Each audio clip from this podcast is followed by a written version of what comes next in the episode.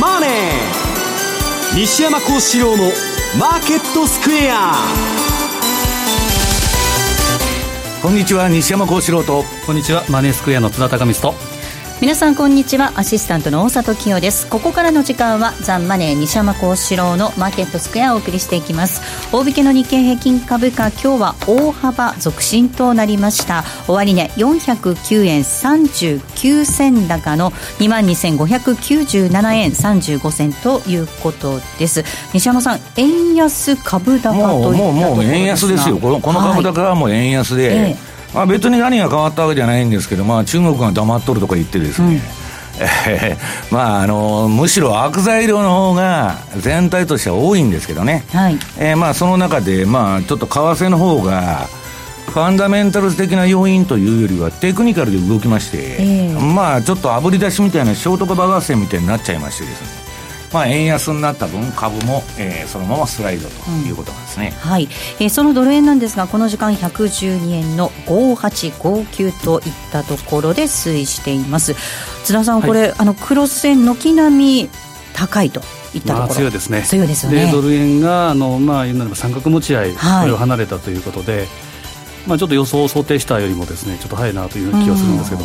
問題は後で言おうと思うんですけどやっぱ人民元安これが進んでるということも当然影響していると思うんですけどもうしばらくちょっと上を試しそうなそんな感じですね。うん。えマーケットについてはこの後お二人にたっぷりと解説をしていただきます。え番組は YouTube でも同時に配信をしています。え番組資料ご覧いただきながらお楽しみください。え動画については番組ホームページの方からぜひご覧くださいこの番組ではリスナーの皆さんからのコメント質問もお待ちしています。投資についての質問など随時受け付けておりますのでこちらもホームページのコメント欄からお寄せください。ザ・マネーはリスナーの皆さんの投資を応援していきます。それではこの後午後4時までお付き合いください。この番組はマネースクエアの提供でお送りします。ラジオ日経で人気の3番組ラジオ i ニュース私を競馬に連れてって。実践 Let's Read the 日経 in English が新動画配信サービス Paravi でもお楽しみいただけるようになりました。番組音声に加え番組収録中の出演者の様子やミニ動画役立つ文字情報などパラビならではの情報が満載です。ぜひ新動画配信サービスパラビをご利用ください。マネースクエア主催株価指数 CFD スタートアップ講座。7月19日木曜日午後7時から東京六本木ミッドタウンで無料セミナーを開催。講師はマネースクエア小暮祐樹さん。株価指数 CFD の取引の仕組みから実践ノウハウまでを90分に凝縮。フリードリンクもご用意しています。お申し込みはネット限定。マーケットプレスのバナーをクリック。先着50名様を無料ご招待。7月19日 CFD セミナーのお知らせでした。Today トゥデイズマーケットです。まずは今日のマーケットを振り返っていきましょう。大引けの日経平均株価、先ほどもお伝えしましたように、今日は大幅続伸となりました。終値は409円39銭高の22,597円35銭。高いところでは22,692円86銭をつけるところがありました。6月21日以来、およそ3週間ぶりの高値水準で大引けとなりました。え前の日のアメリカ株高ですとか外国為替市場のでの円安ドル高進行を受けまして、買いが入った模様です。えー、そしてトピックス、こちらが20.39ポイントのプラス1730.07。東証一部売買高概算で12億7836万株、売買代金が2兆5472億円でした。値上がり銘柄数が1547、対して値下がりが473、変わらずは80銘柄となっています。東証一部売買代金のランキング、トップがソフトバンクグループ、2位にファーストリテイリング、3位が任天堂、4位にソニーが入りまして、5位がトヨタとなりました。6位が安川電機、そして、えー、東海カーボン、エイザイ、三菱 UFJ ファナックと続いています。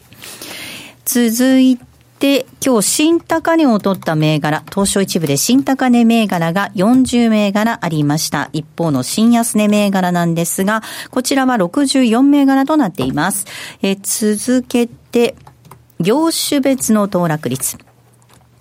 今日は33の業種のうち上昇したのが31業種、31業種がプラスとなりました。上げ幅大きかったのがサービス、そして繊維、精密、化学、ガラスなど、一方下げたのが2業種のみでしたが、えー、石油、それからガス、この2業種がマイナスとなりました。続けて為替の動き確認します。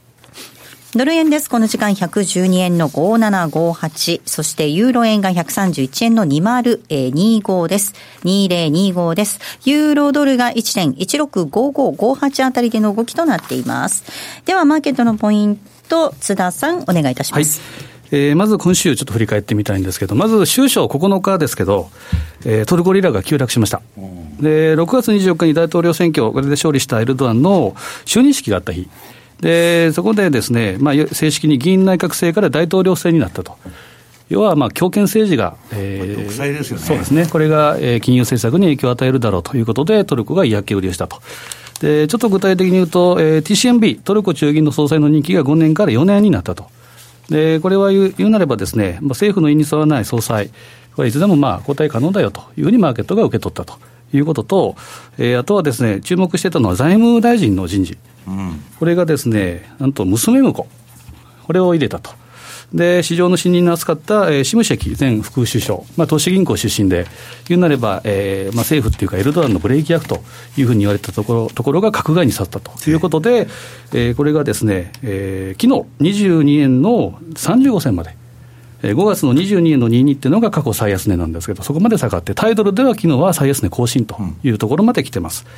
で、これはですね、まあ、選挙前公約である金融政策に対する統制強化、これはあのエルドアン大統領もですね、トランプ大統領もそうですけど、やっぱり選挙前公約を実行しようと。うんまあ、そういう約束はたがわないということは、まあ、それはいいと思うんですが、ただ、強化ということで、えー、問題が出てるなと。で、11日、エルドアン大統領は金利は低下すると信じてるというふうなことも発言していると。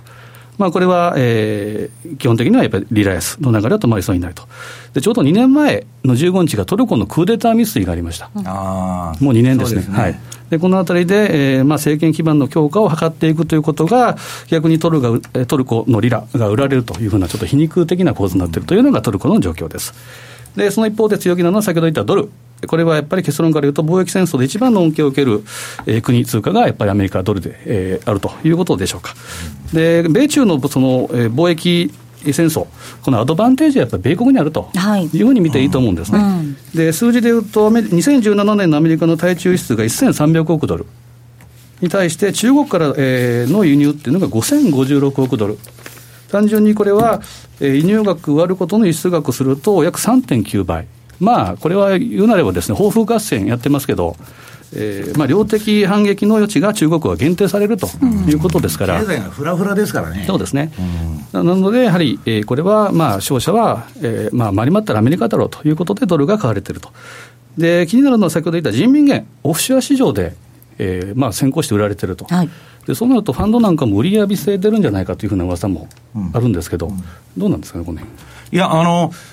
先週の放送から言ってますように、もうあのファンドの資金は米ドル回帰。で、貿易戦争で、まあ流動性確保確保でね、まあ各企業とかも全部ドルの手当てをしてると。で、中国からもドル買いが出てると。で、本国投資法でアメリカに、あの、資金が里帰りしてると、企業のね。まあ、ちょっとその、ええー、まあこれ副産物なんですけど、貿易戦争。はい。まあ思わぬドルドル高になってると、いうのが今のあれなんですね。うん、ええでアメリカはこれは今、対中ということですけど、次は今月末からヨーロッパ、うん、えー、に向けて、25日から貿易協議を対 EU で始めることを明らかにして、えー、それで協議が不調になったらあの EU から輸入される自動車、ここまで来たと。で自動車になると当然日本も対岸の火事じゃないので、このあたりは影響が出てくるかなというふうに思います。で、えー、夏相場のの割ということで、7、8月、特に8月は下げやすいと、うん、今日の、えー、資料を、えー、持ってきたので、後で紹介したいと思うんですけど、えー、このあたりは日経平均のチャートっていうのは、まだ不規則であるんですけど、ダブルトップと、まあ、今、ちょうど出てると思うんですけど、やっぱり7月、8月は下げやすい、実は通貨もですね、8月は下げやすい、うん、特に5ドル円が下げやすいと、い。うのがあるんですが、えー、特に株の方はですね、トランプ関税がやっぱ世界経済のボディーブロー、これが効いてくるんじゃないかなということで、ちょっと注意して見るべき時期かなというふうに思いますね。では西山さんにお話を伺っていきたいと思います、はい、まあ、貿易戦争の副産物ドル高というお話がありました、はい、あの本来なら今ドル高になる理由何もないんですね、えー、ファンダメンタル的にもないし、まあ、貿易戦争自体がねまあ、勝者のいない縮小均衡合戦ですから、世界経済減速の要因と。だけど、そうなると、やっぱりドルが先行されちゃうんですね、結果的に。でね、まずあの、今日資料、あの、米国債の今、金利の動き。はい。これ全然横ばいからだらだら金利が低下してまして、これもドル買う理由何にもないんです。そうですね、確かに。はい。で、あの、相場っていうのはね、その、皆さんその、えっと、物事は理屈通り動くと、ファンダメンタルズ通り動くと、あるいは合理的な考えで動くと、思いがちなんですけど、相場っていうのは、めちゃくちゃな動きするんですね、うん、ランダムな。で、ある時はファンダメンタルズで動いて、ある時はテクニカルで動くと。で、今ね、まあ、簡単に言っちゃうとテクニカルで動いてるんだと。はい、で、次のチャートが、これドル円のフラクタルハイロー。目立った高値、目立った安値。これは両側に安値が控えとるというね、定義のあの、えー、ここ、チャートにまあ、高値安値が出てるんですけど、うん、で、これを抜くとね、今、あのー、CTA とかはアルゴリズム取引が多いもんですから、必ず順張りの買いが出るんです。で、これがね、えー、この相場っていうのは、まあ、三角持ち合いもあったんですけど、111円の39銭とか、まあ、40銭とか言われる、えー、前の重要な高値。これをブレイクししない限りはレンジだと。うん、で、ブレイクしたら、レンジが、そこが上がると言われとったんです。で、それブレイクしちゃったもんですから、私もまあブログとかにこれはもう112円台やりに行くというふうに書いてたんですけど、まああの、テクニカル的な要因でですね、ドーンとこのドル円冷やしのフラクトルハイローというチャートを見てもらうと、まあ抜けちゃったと。はいうん、で、抜けたのはいいんですけどね、このドル円の、えー、冷やしの次の ATR チャンネル。これを見てもらいますと、ドル円っていうのはこの ATR チャンネルの中でずっと動いてるんですね。はい、で、これはね、週足でも月足でも日足でも1時間でも、大体この ATR のバンドの中で動くんです。うんはい、まあ、いわば、えーボリ、えー、ボリンジャーバンドの2シグマみたいなもんなんですけど、でね、この日足見ると、まだ上に余力があるんですね。ちょっとのりしろがあるような感じがすると。で、投資、あのー、なんだっけ、この、上の網目の部分までやりに来てもおかしくないと。はい、まあ上限ぐらいまでね。ただし、ここのところのあの、先ほどの、まあ、冷やしを見てもらうとわかるんですけど、めちゃくちゃ買って揉んでる価格帯なんです。はい、この今の112円とかね。はい。これはね、普通は、そんな簡単にここからは上がらない。112円のミドルのところですね。今一発バーンと来たんですけど、はい、うん、普通はですね、えー、戻りま、戻り売りの、やりやり売りっていうのが出てくる。で、今ね、国内の実需の動き見ると、輸入だけ焦って、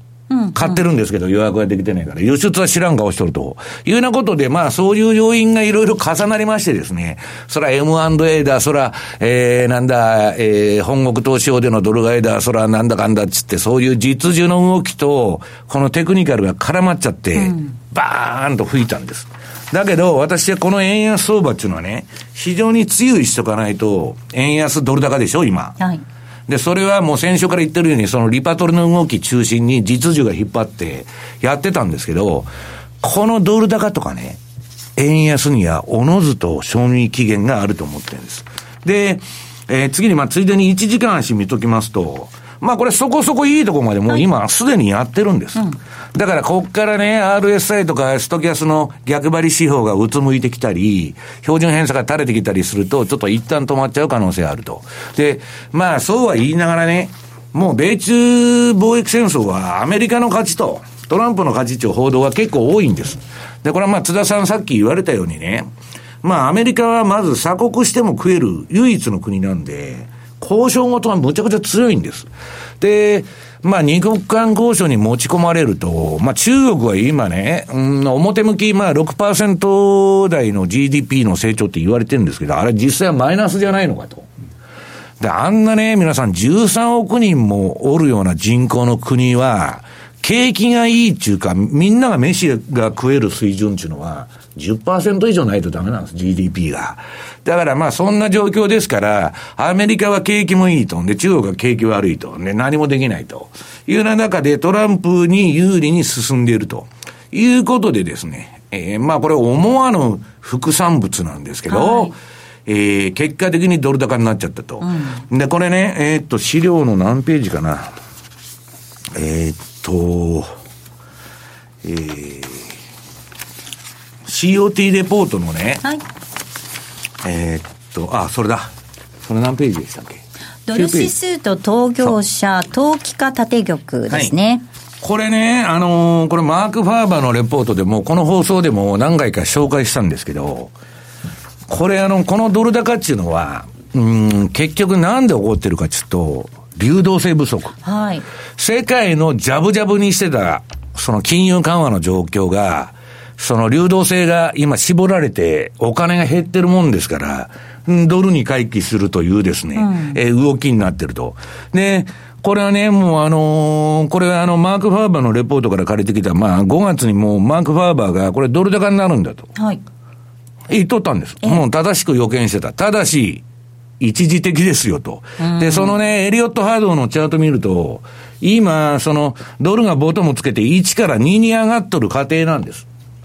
リバウンド単なる。はい。その後はまたドッカンとドル安が来ると。うん、で、大体においてですね、これ津田さんもいつでも言ってるんですけど、トランプがドル安なんていいと思っとるわけないんです。うん、借金だらけのアメリカのね、えー、状況で、えー、今、皆さん、アメリカは日本円にしてですね、2200兆、まあ20兆ドルの借金持ってるんですよ。ドル高にしてどうすんだと。ただ、今じゃあトランプがなんで黙ってるかちょっとこの放送でずっと言ってるように、インフレになったら困ると。えー、貿易戦争をやってる中で、えー、ドル安になっちゃうと輸入物価が上がってですね、またうるさくなってくると。で、ガソリン代も上がってる中ですね、えー、そういうことでトランプは一時的に黙ってるだけと。だから、まあ、あのー、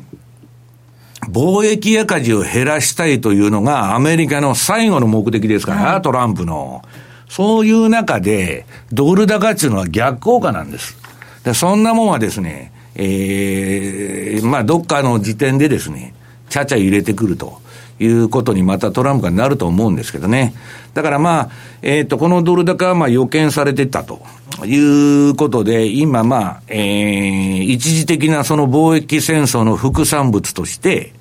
えー、ドル高が起こっていると。いうことなんですね。うん、で、テクニカルで、まあ先ほどフラクタル入ろうと目立った高値抜いたから、もう投機筋がみんなわーっと買いに来たと。はいまあ、順張りですからね、普通あの、えー、海外の投資家っていうのは順張りですから逆張りする人はあんまりいないんです。で、わーっと今言ってんですけど、ちょっと注意しなきゃいけないのは、うんと、COT レポートっつってシカゴのね、まあ普通はあの、投機筋のポジションっていうのはまあどこの FX 会社もポジション出てると思うんですけど、それをまあ、えー、っと、ノンコマーシャル、投機筋じゃなくて、えー、コマーシャル、実需ですね。それとか、投機筋のポジションを大口小口に分けた、あの、COT レポートっていうのが出てるんです。で、それね、いろんな会社からこの COT レポートのチャートって出てるんです。はい。まあ、あの、ただで見られるのが、まあ、5つぐらいあるんですけど、サイトで。一番わかりやすいのが、この COT ベースコム。ここのポジション見ると、小口玉に焦点を上げと、当てとんですね。小口の投機筋。はい、これはもう、不和雷動で、上がったら買いますと。もう気分次第で攻めとるわけです。上がってきたら、ええ、買ったれと。で、下がってきたら、ええ、売ったれと。はい、そういう連中で、これはね、RSI とかストキャスではないけど、相場の逆指標と言われてるんです。こういったら必ず損すると。はい、で、これね、縦玉ですから、手締まってないポジションの推移なんです。で、それが、買いでも売りでもいいんですけど、どっちかに偏って積み上がって、積み上がってるだけではダメなんですよ。相場が逆行くと、一気にぶん投げてくるんです。はい、この人たちはか、えー、踏み上げとかね、投げとかいうのが出まして。で、今、結局、小口筋のポジションで、うん、あのー、なんだっけ、ドルインデックスはね、ちょっとドル安になったりしとったんですけど、あのー、まあそういうポジションの絡みでですね、動いてるということなんですね。で、その前のドル高も小口筋が踏み上げになったと。うん、で、今ちょっとまあ目先はドル安になってたんだけど、まだここからドル高になってもおかしくないということなんです。でね、えー、次にドル円見てみ、あの、もらいますと同じ COT レポートで。これ一番下の小口投資家、小口の投機筋のポジションが積み上がって、えー、売りが溜まりすぎた、買いが溜まりすぎた。で、その後、これ黄色の丸がついてますけど、はい、相場が逆行くとぶん投げ相場になって、わーっと相場が走ると。相場がね、皆さん今みたいに、ローソク足の線がでっかくバーンと立っていくときっていうのは、うん、もう好きにしてくれと。要するにやられたと。買い戻しに行くとか、あるいは下下がっちゃってぶん投げるっていう時にでっかい動きをすると。とはい。うん、で、いくらポジションが溜まってても、相場がその人たちと同じ方向に動いて、動いて回転が効いてる限りは、全然問題ないんですけど、うんはい、ただ、いずれにしても異常なポジションの偏りっていうのはですね、うん、えー、とんでもないことになると。で、今ね、このドル高に賞味期限があるって私は言ってるのは、はい、おっしゃってましたね。えっと、次にこのなんだ、COT レレポートの、えー、米10年国債。はい。これ見ると、これまあ10年国債のチャートで価格が出てますんで、価格が上がると金利が低下する。下がると、えー、金利が上昇するというやつなんですけど、これもまあ COT レポートの小口投資家のですね、えー、ポジションが溜まると、えー、反転すると。いうことになってまして、今、金利が低下しとるわけです。うん、で、本来はドル買われる、あの、理由も何にもないということなんですね。で、えー、っとね、これ、まあ、小口投資家もあれなんですけど、今ね、このドル高の大きな落とし穴っていうのは、アメリカは金利をバンバンこれからね、あのー、パウエルは上げていくという見通しのもとに、皆さんね、史上最大規模の米国債売り。うん、要するに米国債の金利が上がる中方にかけるやつが、史上最大の、まあ、債券売りポジションを持ってるわけです。はいええ、それが次の米5年、10年、えー、国際先物の大口縦玉。これね、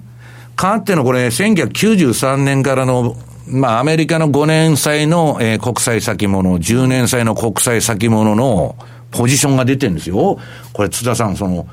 歴史的な売り玉じゃないですか。うん、ね。アメリカの金利は上がるに決まってると。で、これね、先ほど言ったように回転が効いてたらいいんですよ。金利がアメリカのどんどんどんどん上がっていって。ところが、この前、セントルイス連任のブラードが出てきてね、もう金利上げるなと、FF、FF 金利を、政策金利上げるなと。逆イールドになったら大変だと。金融機関も飯も食えないと。で、もう上げるなって言っとるんですよ。で、今、先ほど最初に見てもらったように、米国債のチャートっていうのは、あの、横ばいですね。横ばいで金利はむしろ低下してる。うん、だから、このポジションが、ぶん投げになったら、この史上最大に溜まったポジションが、一斉に出口に向かう。要するに手仕舞いが出るわけです。売ってたのを買い戻す。そうすると金利が下がっちゃって、みんな金利上がると思ってたのが、兄計らんや、うん。金利低下しちゃったと。そしたらそれでドル上がるのかと。それは上がらんでしょうと。いうのがですね、どっかで起こってもおかしくない。だから今のドル高は、賞味期限付きだということなんですね。このドル高が進んだと同時に、今週は、その、円安。円安が進んで、あの、高金利通貨なんかも結構動いてましたよね。はいはい、あの、高金利通貨で儲かってんのか大沢さん知らないけど、なんか、ね、その話をしたい。証拠金100%になっちゃったと、あの、倍になっちゃったと。高金利通貨っていうのは、やる通貨によって儲かるんですね。はい、で、まあ、ざっと見てもらいますと、今、ドル円、ユーロ円、ポンド円、これの冷やしチャート。これはもう緑になると買ったらいいと。うん、で、オレンジ色になったところを売ったらいいっていうだけのチャートなんですけど、これ私の標準偏差ボラティリティモデル。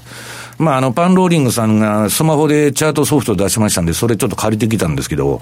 ええー、もう円安一色です。で、ドル円、ユーロ円、ポンド円、これは円売っとったらいいんだと。で、次にカナダドル円。これはあの、マネースケアさん今カナダドルやってると。そうです。えー、これも調子よくですね、わーっと上がっとるわけです。で、最大に上がっとるのはこのメキシコ、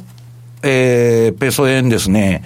これまあ、あの、一時期、この前まで売られとったんですけど、今まあ、火柱高みたいなトレンドが、まあ、大陽線連続っていうのは出てまして、まあ、非常に、えー、高金利通貨の中ではですね、もう最高のパフォーマンスをやっとると。まあ私もブログとかでよくチャート取り上げてるんですけど、まあこれが一番いいと。で、5ドル見てもらうと、はい、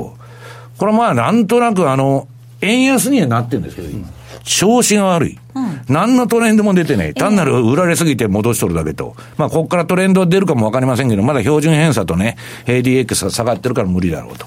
で、次にニュージーランド円。これも5ドルに右に習いです。調整相場。だから、今、その、円どっぽ安ではあるんですけど、うんうんまあ、通貨、やる通貨によってかなり違うと。で、ランド円も下げすぎの戻り、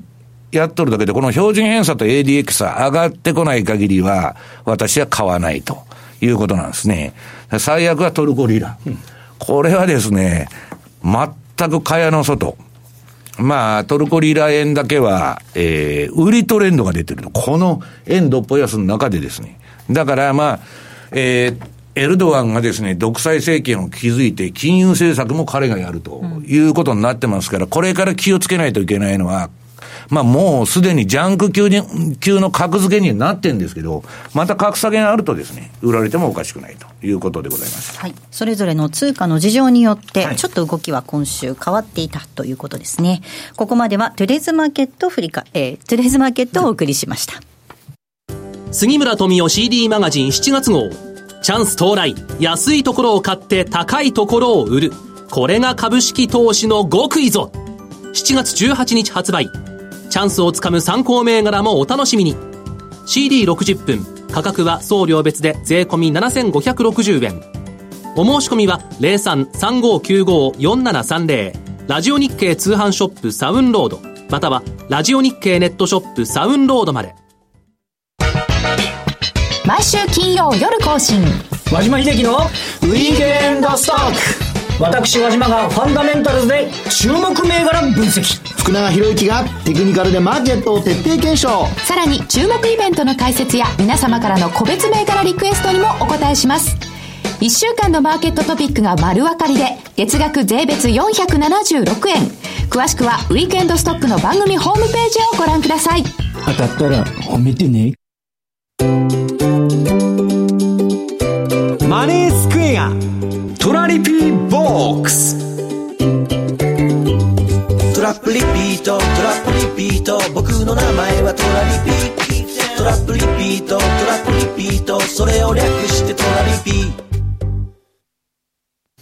M2J トラリピボックスのコーナーです。えこのコーナーでは、リスナーの皆さんからいただいた質問を紹介しながら進めていこうと思います。まず、総雲寺和森さんからいただいた質問です。日々の M2TV の講義ありがとうございます。おかげで資源国、新興国通貨、カナダもトルコも5ドルも、今週は大当たり。うん、えボンと正月、ありがとうございます。ありがたい限りで。はい。すごいですね。ボンと正月、羨ましい。質問です。ドル円はレジスタンスラインインを抜けてきました。113円か114円か分かりませんが、しばらくは上昇基調のドル高基調が続くと思うんですが、いつくらいまで、上値はどのくらいまで伸びるんでしょうかというふうにいただいています。はい、あこれは津田さんが。まずはでも、あのコメント僕はね、はい、あの株高のうちは、続いてもおかしくないと。うん、でえー、っと、輸出とかあの辺の連中が予約取りに来るのは、まあ、行くかどうかわかりませんけど、年初来の、今年の高値って113円いくらでしたっけ？そのくらいまではですね、まああってもおかしくないし、えー、っと、先ほどの、まあ私はあんまりね、いくらっちゅう決め打ちは全くしないんです。ここで止まるとか、うん、ここまで上がるっていうのはしないんですけど、まあ動的にね、先ほどの ATR チャンネルのバンドで見てると。いうことで、まあ、もうちょっと上があってもおかしくないなとは思ってるんですけどね。まあ、ドルは先ほどあの西山さんがおっしゃった通り、やっぱりこれは期限付きだというふうに見た方がいいと思うんですね。うん、で、ちょっとチャートを用意したのは、ちょっとその、すみません、上昇三角形型っていうのが、えー、ドル円であると思うんですね。で、これが、えー、上値抵抗線、大体まあ目、えー、目安として111円、えー、これを超えたと。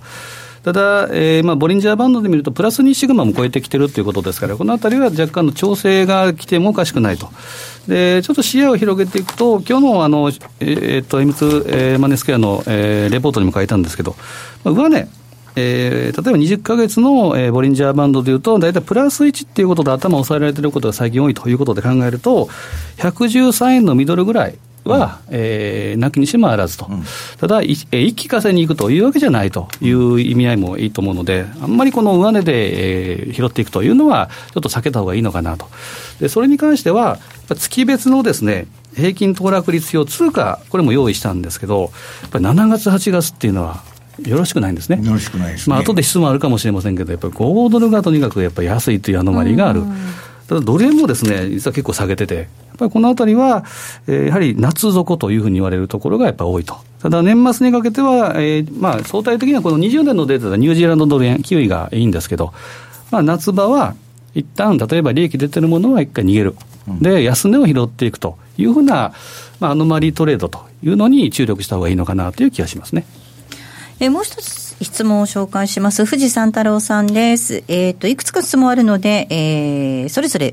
ご紹介していくんですが、えー、円は安値トレンドが出て日経平均上昇しました。しかし、ユーロやポンドは安値圏になると買いが入って、日経平均株価のようにダックスや FT100 は素直に上昇しません。うん、どうしてユーロドルの1.5に来ると買われるんですか？っていうのがまず一つ目の質問。あの今ね、そもそもその金利がアメリカの上がってないわけですよ。はい、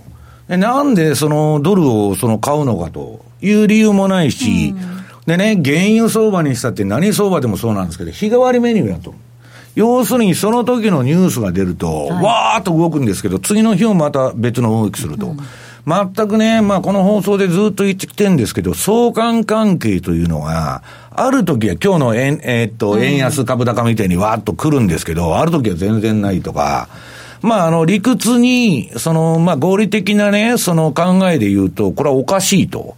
いうような、まあ、市場間の連関が失われてて、うん、なんかね、まあ、ブローカーに言いますと、夏枯れの、えー、出来高が薄い中、CTA だとかコンピューターが24時間、あの、勝手に動いとるのが、相場の先導役だと。だからもう価格の動きそのものでやってるだけで、何にもファンダメンタルズなんか今の相場関係ないんです。で、ドル円の上昇もさっき言ったようなテクニカル的な節を抜いたっていうのは一番大きな理由で、まあちょっとですね、えー、あんまり真剣に考えてると、ダメな相場なんです。要するに、今、今の動き見て、長期の動き予想してたらですね、全くはしご外される可能性あるということです。だから、あの、アメリカの金利がまず上がってない中で、ドル高の賞味期限っていうのは限られると。あとはね、株が、中国が黙っとるからっちゅうんですけど、じゃあ貿易戦争終わるのかと。何にも終わってない。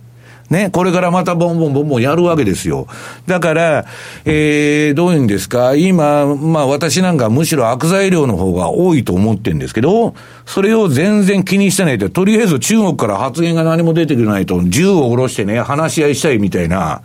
なんか、ひよった態度ね、えー、取ってるんで、だなんか、貿易もそこそこうまくやるんじゃないかみたいな、楽観論でやってるんですけど、まあ、それはですね、うん、ちょっと間違いじゃないのかなという気がしとるんですけどね。トランプ前はドルインデックス100を超えてくると叩き落とされるドル安政策でしたが、現在は95を超えてくると、アメリカはドル安操作すると考えていいんでしょうか。アメリカではトランプを引きずり下ろそうとする勢力とトランプ政権が争っています。トランプが中間選挙で負けると、円やドルどうなるんでしょうか。またトランプが勝つとどうなるんでしょうか。なんていうメールもいただいています。いや、だからトランプの最終的な目標は、そのドル高っていうことはありげんのです。今のアメリカのさっきの借金からしたらね、最終的には貿易戦争って何のためにやってるのか皆さんよーく考えてください。借金減らすためですよ。ね、貿易赤字減らすため。で、ついてはアメリカの全部の借金を減らしたいと。で、そんなもんね、真面目にね、天文学的な借金しててですよ、コツコツ返していきますみたいなことを、あのアメリカがやるわけない。ね、為替の歴史見たら、アメリカの政治の歴史で、彼らのご都合主義でですね、ずっとドル切り下げの歴史です。360円からドル円見ても。で、70円まで行って、すでに大暴落してんだけど、また同じことをやろうと思って大暴落しても赤字が減ってないのに、やってもしょうがないんだけど、まあ最終的には借金減らしっていうのは、インフレにするしかないんですね。まともに返す手段を選ばなかったら。で、そういう中で、えっ、と、何でしたっけ、質問。あどこまでドルインデックスがいくかと。はい、これはね、先ほどのあの、ドル指数と当事者、えー、投機か縦玉と。いうのにね、これはまあ、あるファンドの、まあ、エリオット波動の予測なんですけど、まあこれ見るとなんだっけ、100超えて、105の手前ぐらい、ちょっと、ちょっと手前ぐらいまでは行ってもおかしくないと。ただ、そこを超えてくるとね、また、あのー、打ち返すぞと。で、これよーく見たらチャート三尊じゃないですか。なんでこういう予想になってるかって、これ三尊の予想なんですよ。だから、今度今、右肩作りに行ってるだけで、その後はドル下がるというのが、まあ、その通りになるって言ってるんじゃないですよ。まあ、チャートのパターンとしての、えー、予測だということですね。だから私はドル高も円安も賞味期限付きという考えなんですけどね。はい。富士山太郎さん、あと5ドルについてもメールいただきました。夏休み前に5ドルは、えー、下がるというふうな話がありましたが、今年も下げそうですか？ということで、それはね、津田さんからも津田さんに、あの、渡したいんですけど、うん、その質問は詳しく調べてんで、こういう確率論は、例えば7月のドル円は3勝7敗だと、要するに円、円高になっちゃうということが多いわけです。だけど今円安になってるじゃないかというのと一緒で、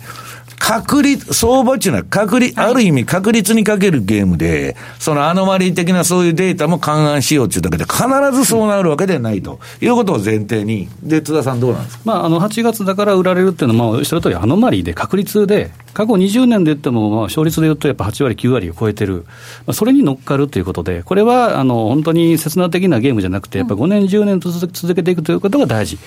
で、えー、まあ、裏を返せば8月安。のところ、つまりナス底を買って年末にまで持っていく12月末ですけど、まあ、これも勝率が高いと。やっぱり相場っていうのは確率にの高い方にベットするゲームだということでいうと、まあそういうふうに乗ってもいいのかな、知らないよりは知ってる方がましという程度でいいと思いますけどね。うんさあ、ここで、えー、マネースクエア主催株価指数 CFD スタートアップ講座をご紹介させていただこうと思います。津田さん、7月19日木曜日に開催するということですね。はい、あの、マネースクエアホール、まあ、もともとビットスクエアと言ってましたけれども、はい、えーこちらの方は会場で、えー、やりたいというふうに思います。はい。えー、7月19日、7月19日木曜日です。19時からのスタート。会場が18時30分。えー、会場が18時30分。開演は19時になります。マネースクエア主催、えー、株価指数 CFD スタートアップ講座。取引の仕組みから投資戦略までを基礎から学ぶ開催いたします。えー、ぜひですね、番組ホームページご覧いただきますと、詳細ご覧いただけます。株価指数 CFD についてもっと知りりたいよという方はですね、いらっしゃっていただければと思います。えー、お申し込み番組ホームページの方からお願いいたします。皆さんのたくさんのご応募お待ちしております。ここまではトラリピボックスお送りしました。オリジナル注文トラリピでおなじみ、そして当番組リスナーの皆さんには馴染み深い FX 会社、マネースクエアでは現在、新規講座開設キャンペーンを実施しています。9月30日までに新規講座を開設し、10月31日までにキャンペーンへのエントリーと入金が完了した方には、漏れなく書籍、実践 FX トラリピの教科書をプレゼントいたします。さらに10月31日までの期間に取引をされ、新規売買が50万通貨以上成立しますと、通貨量に応じて M2J ポイントをプレゼント。M2J ポイントはマネースクエアに口座をお持ちの方だけがご利用できる独自のポイントサービスで、ポイント数に応じてギフト券やグルメなど様々な商品と交換できます。また、マネースクエアオリジナル注文、トラリピの手数料が無料となるキャンペーンも9月29日まで同時に実施中です。まだ口座をお持ちでなくて、マネースクエアやトラリピが気になるという方、ぜひこのキャンペーンをご活用ください。キャンペーンの詳細はザンマネー番組ウェブサイトのマネースクエアキャンペーンバナーをクリック。マネースクエアの取扱い商品は投資元本以上の損失が生じる恐れがあります。契約締結前交付書面をよくご理解された上でお取引ください。金融商品取引業関東財務局長金賞番号第2797号グローバルヘルスカフェ途上国へ赴き医療システム全体の向上を目指すグローバルヘルス番組ではマスターの明石医師とカフェの常連客が国際医療協力を取り巻く技術革新や経済の動きなどの新しい潮流について語り合います。放送は毎月第3火曜日午後5時30分から。どうぞお楽しみに。マネースクエア主催株価指数 CFD スタートアップ講座。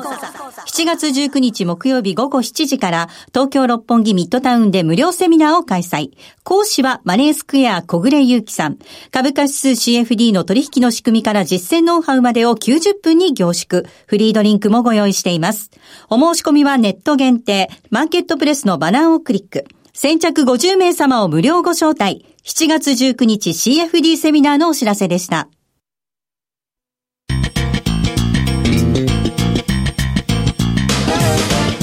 西山幸四郎のマーケットスクエアさあ、このコーナーではマーケットの見方について西山さんにいろいろな角度で教えていただきます。今日のテーマです。アメリカの景気後退期はいつかということでお話を伺っていきます。はい。これね、あの、今週、今週でね、もう明日だ。明日大阪でマネースクエアさんのセミナーでも、まあやるんですけど。暑いみたいですよ、大阪は。もう、日本は亜熱帯気候ですから、まあそれはいいんですけどね。えー、っと、もう 100ヶ月以上の長期景気拡大の中、まあ金、金利だとか今のね、流動性がだんだんだんだん絞られてきてると。はいでそろそろまあ景気後退に入ってもおかしくないというのはまあ誰もが思ってるんです。ただ、この9年間株がアメリカ上げまくってきましたんで、もう最後までついてってやるというのが多いんですね。で、まあ、あの、その景気後退の予兆っていうのはね、その先ほど、まあ、あの、金利の動きで、イールドカーブ。イールドカーブがフラットになってくると、だんだんまずくなってくるというのが一つ。もう一つは、株が売られる前にね、ジャンク債が売られると。うん、これはあの、ラジオ日経のラ、あの、ま、輪島記者がよく言ってるんですけど、えー、っと、リーマンショックの前もね、チャイナショックの前も、必ずジャンク債の方が先に下がると、うん、流動性のないのから売られて、今ね、ETF はすごい流動性で大人気の銘柄になってるんですけど、はい、それでもジャンク債から売られて株が売られると。だからその HYG というジャンク債の動きをよく見とかないといけないんですけど、まあそれはともかくね、ファンダメンタルズ的な分析だとか、あるいは心理的な分析、人がどう思ってんのか。でね、もう、最近まあ本屋行ってもね、20、2020年世界恐慌だとかなんだとか、あの、えー、その強行本の類はそういうことが書いてあるとか、そういうのがな、なんか私も読んだことないんですけど、あの、並んでるわけですよ、本屋行くと、わーっと。でね、誰に聞いても日本の景気も東京オリンピックの2020年で終わりと。で、不動産バブルのそこで終わると、もうみんなハンデを下に言っとる。強気の人も弱気の人もそうやって言っとる。で、本当にね、みんながハンデを押したように2020年にこの景気拡大は終わると、ね、言っとって本当に2020年なのかと。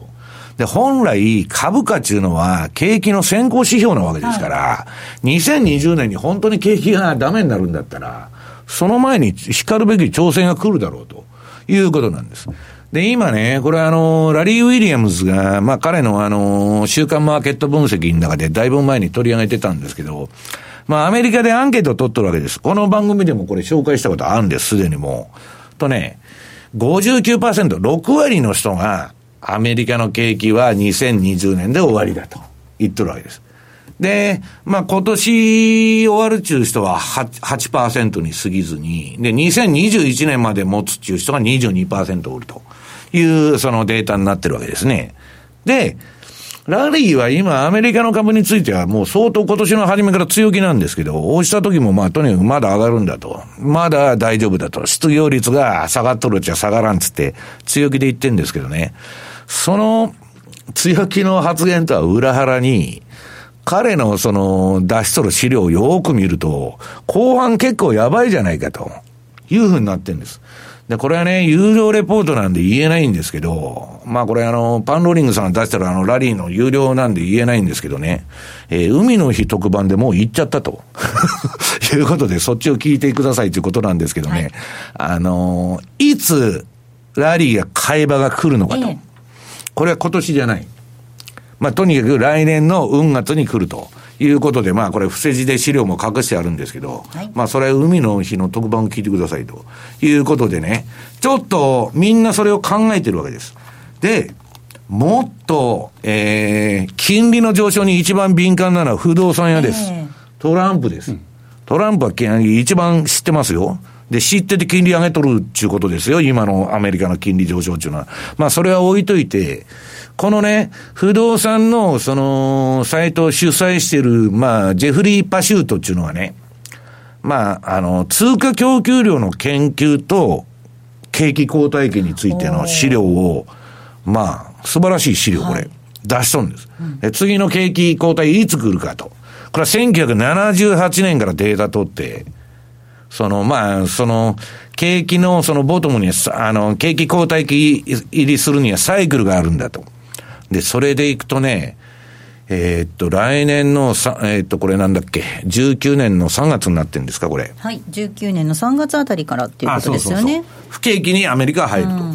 したらですよ、常識的に考えて株価が先行性を持っとるんであれば、景気の。その前にクラッシュしてもおかしくないと。これ、供給量が減ってくるとっていう話なんですね、はい、この青いラインの、はい、だからこれは予測はあくまで、まあ、私はレポートにも書いてるんですけど、予測であって、その通りになるっちゅうんじゃないですけど、はい。頭のいい人が考えて、過去何十年って遡って調べとるわけですから、頭の片隅に置いといた方がいいと。でね、私の周辺のファンドはどう言っとるかちょっと、今年の7月、今のこの7月から来年の3月までに、どっかで、いつかわかりませんけど、一回、ボラテリティジャンプ、また今年の2月3月みたいな現象が起こるだろうと言っとるんですね。だから、それはね、皆さんもうストップロスを置いとくしかないわけです。な、な、何、何でどうするっていうわけじゃなくて、あるいはまあ、えー、価格の動き見ながらヘッジを入れるとかね。まあ、そういうことをまあするんですけど、とにかく貿易戦争経済っていうのは縮小均衡なんです。だからね、今までみたいな、そのイケイケのノリでですね、えー、もう9年間上がってんで、だんだん強気になっていくんですけど、気分的に高揚して、まあそこを、ちょっと冷めた部分を持っとかないとダメかなというふうに思ってるんですけど。はい、ここまではマーケットスクエアのコーナーお届けしました。マーケット投資戦略さあ、このコーナーでは来週に向けての投資戦略を伺っていきます。津田さんです。はい。えー、っとですね、やはり、えー、のチャートを見てシンプルな形をし始めているのがカナダ、カナダドル。はい。で、あの、えー、中銀スケジュール、えー、っていうのあると思うんですが、まあ、11日、これは BOC が終わりました。はい、で、利上げ、想定、まあ、事前予想通りの利上げ。うん、で、年内あと1回ぐらいあるだろうと。で、状況を見ながら、えー、当然、えー、国内の景気情報を見ながら、で、カナダ経済って悪くないんですね。はい、で、やはり資源ということもありますから、えー、このあたりは非常に有望かなと。ただ、9月5日、次 BOC の会合があるんですが、その、えー、後に25、26に、F えー、FMC があると。うん順番的になかなかその選考っていうのは難しいということになると、えー、10月なのか、もしくは12月なのか、うん、まあ、このあたりは、えー、できればカレンダーなり手帳なり変えていただいて、ちょっと同意で、えー、いいのかなという気はするんですが、えー、カナダに関しては、やっぱり下値しっかりというふうに見ていいと思います。で、えー、あとはですね、ドル円は上上値抜けたということがあったんです、先ほどの話のちょっと続きで言うと、やっぱり金融危機10年サイクル説っていうのがやっぱりあって、で87年がブラックマンデー、で、98年が LTM LTCM の破綻。で2008年、その10年前がリーマンでありました。うん、ということは、やはりですね、あんまりこう脅すつもりはないんですが、やっぱり7月後半、8月、えー、このあたりはやはりやっぱり下、えー、を注意した方が無難であるということで、臨まれた方がいいかなと。いや、だから、相場ってね、下がる前の現象ってどういうことかちょっと必ず、わーっと上がっとるんです。わーっと上がるから下がるんです。じりじり上がっとったら全然安心なんです。